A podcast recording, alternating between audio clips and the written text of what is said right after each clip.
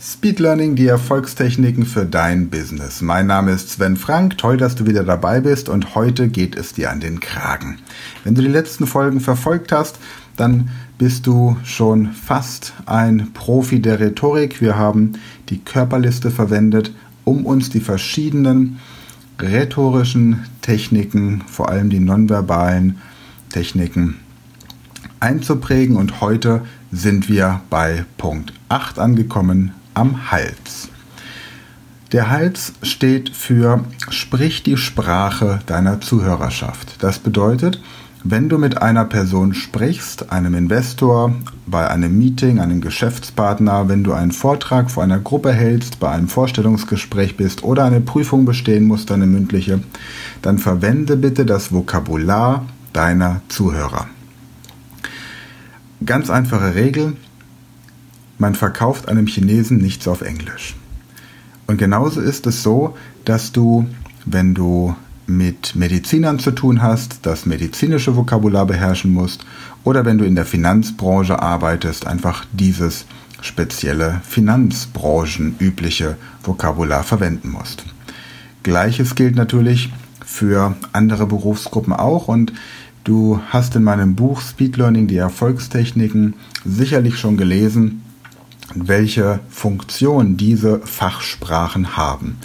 Und von daher ist es umso wichtiger, diese Sprache auch zu beherrschen. In einer früheren Podcast-Folge, die sich mit dem Thema Warum Latein lernen beschäftigt, da wird auch nochmal dargestellt, welche Sprache in welcher Berufsgruppe oder auch sozialen Schicht entsprechend zur Anwendung kommt. Also sprich die Sprache deiner Zuhörerschaft, damit du zu erkennen gibst, dass du einer von ihnen bist.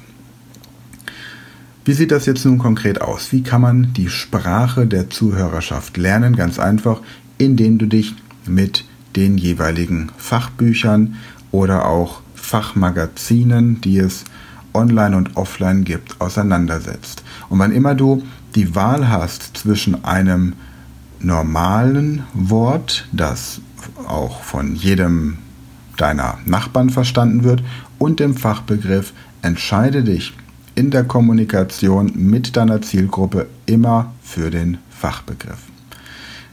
Gleiches kannst du natürlich auch tun, wenn du andere ganz allgemeine Gespräche führst.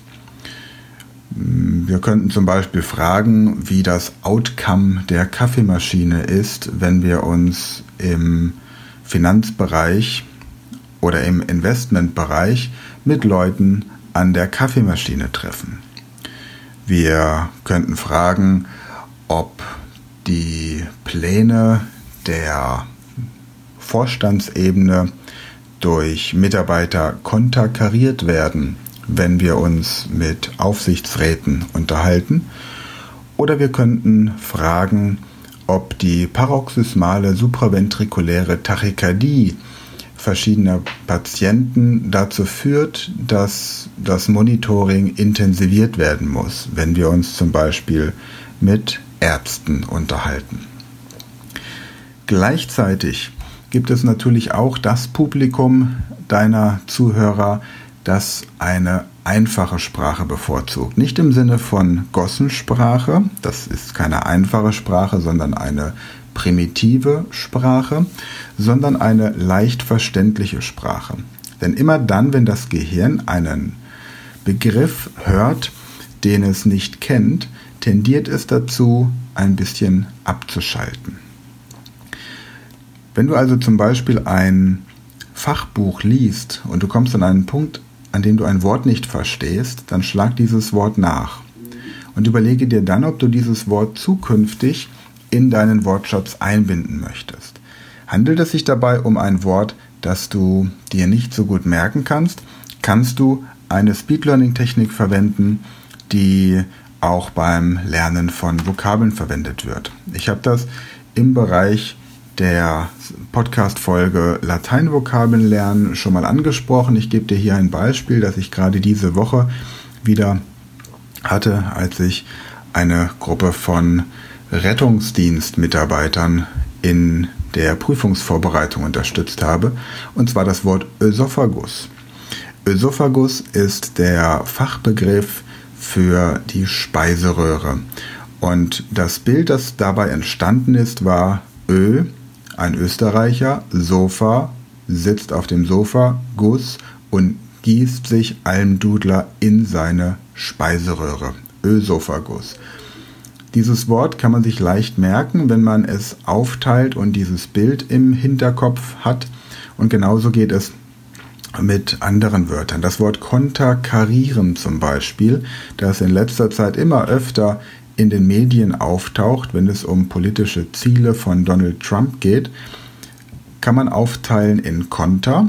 Wir kennen im Fußball den Konter oder im Kampfsport, wenn wir quasi gegen das ursprüngliche Vorhaben des Angreifers eine Maßnahme durchführen, die ihm den Ball abnimmt oder dazu führt, dass er aufs Kreuz gelegt wird. Konter, wir kontern also und karieren erinnert uns an kariert.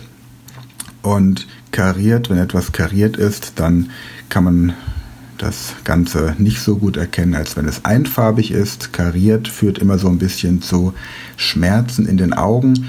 Menschen, die klein kariert sind, führen auch zu sonstigen Schmerzen. Konterkarieren kann ich mir jetzt also merken, dass ich quasi etwas durchkreuze, Ziele meines Gegenübers durchkreuze, indem ich kleine Karos rein male in das, was er vorhat und somit konter. Das sind Beispiele, wie du die Fachsprache, die Sprache deiner Zielgruppe relativ schnell lernen kannst und für gewöhnlich brauchst du auch nur ungefähr 30 bis 50 Fachbegriffe, die du verstehst und korrekt anwenden kannst und pro Vortrag nur etwa 10 bis 15 Begriffe, die du tatsächlich auch aktiv anwendest.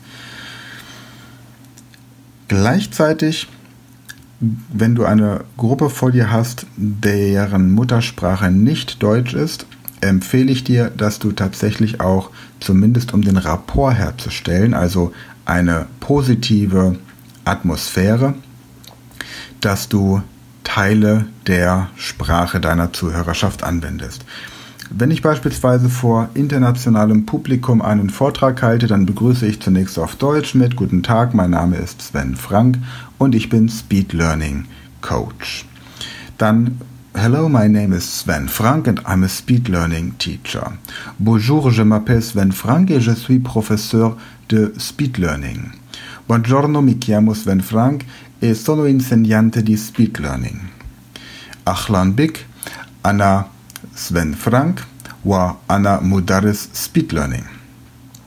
Jonapot, Frank Sven Hivnak, Ash speed learning Tanitok. Hej, jag heter Sven o ja er speed learning lärare. Dzień dobry, nazywam się Sven Frank i jestem nauczycielem speed learning. Hola, buenos dias, me llamo Sven Frank y soy profesor de speed learning. Und so weiter und so fort. Habe ich also eine Gruppe von internationalem Publikum, ist es sinnvoll, zumindest die Vorstellung in den Sprachen anzubieten, die die Zuhörer haben. Natürlich vielleicht nicht unbedingt in allen, wenn hier 100 verschiedene Sprachen vertreten sind, aber mal so in den 5 bis 10 wichtigsten meistgesprochenen.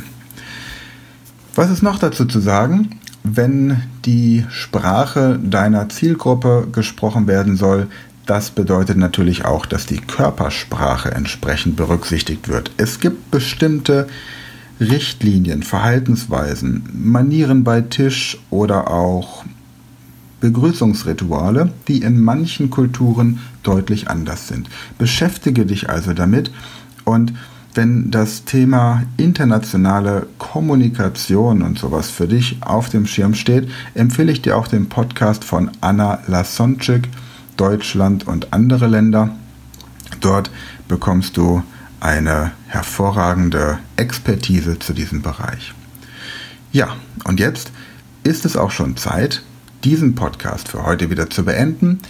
Am nächsten Donnerstag erfährst du, wie du den richtigen Riecher für dein Publikum, für deine Zuhörerschaft oder deinen Gesprächspartner bekommst.